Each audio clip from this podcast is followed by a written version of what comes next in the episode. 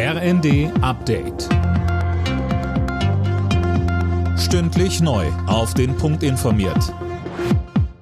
Ich bin Silas Quiring. Guten Tag. Bei den Haushaltsberatungen im Bundestag steht heute die Generaldebatte an. Zum Auftakt geht es um den Etat des Kanzleramtes. Dabei wird ein Schlagabtausch zwischen der Koalition und der Opposition über die Regierungspolitik erwartet.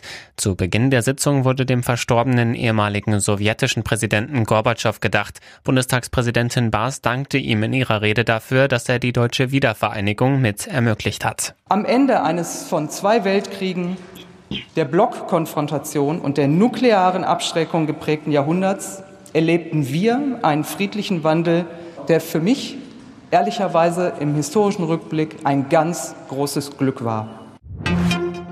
In Sachen 9-Euro-Ticket-Nachfolge kommt weitere Kritik aus den Ländern. Die Ministerpräsident des Saarlands, Rehlinger, hält das Ticket für richtig. Gegenüber der Rheinischen Post sagte sie aber auch, dass ihr Land das finanziell nicht stemmen könne. UN-Generalsekretär Guterres hat eine entmilitarisierte Zone rund um das bedrohte ukrainische Atomkraftwerk Saporischja gefordert. Zuvor hatte sich dafür schon die internationale Atomenergiebehörde ausgesprochen, Dirk Justus. Die Behörde hatte gestern einen alarmierenden Bericht zu dem AKW vorgestellt und vor einem nuklearen Unfall gewarnt.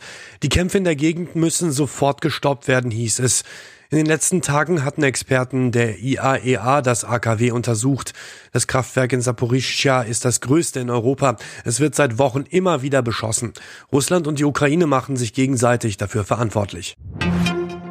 In der Fußball Champions League müssen heute gleich drei deutsche Clubs ran. Europa League-Sieger Eintracht Frankfurt hat Sporting Lissabon zu Gast. Bayern München startet bei Inter Mailand in die neue Saison der Königsklasse. Bayer Leverkusen spielt beim FC Brügge. Alle Nachrichten auf rnd.de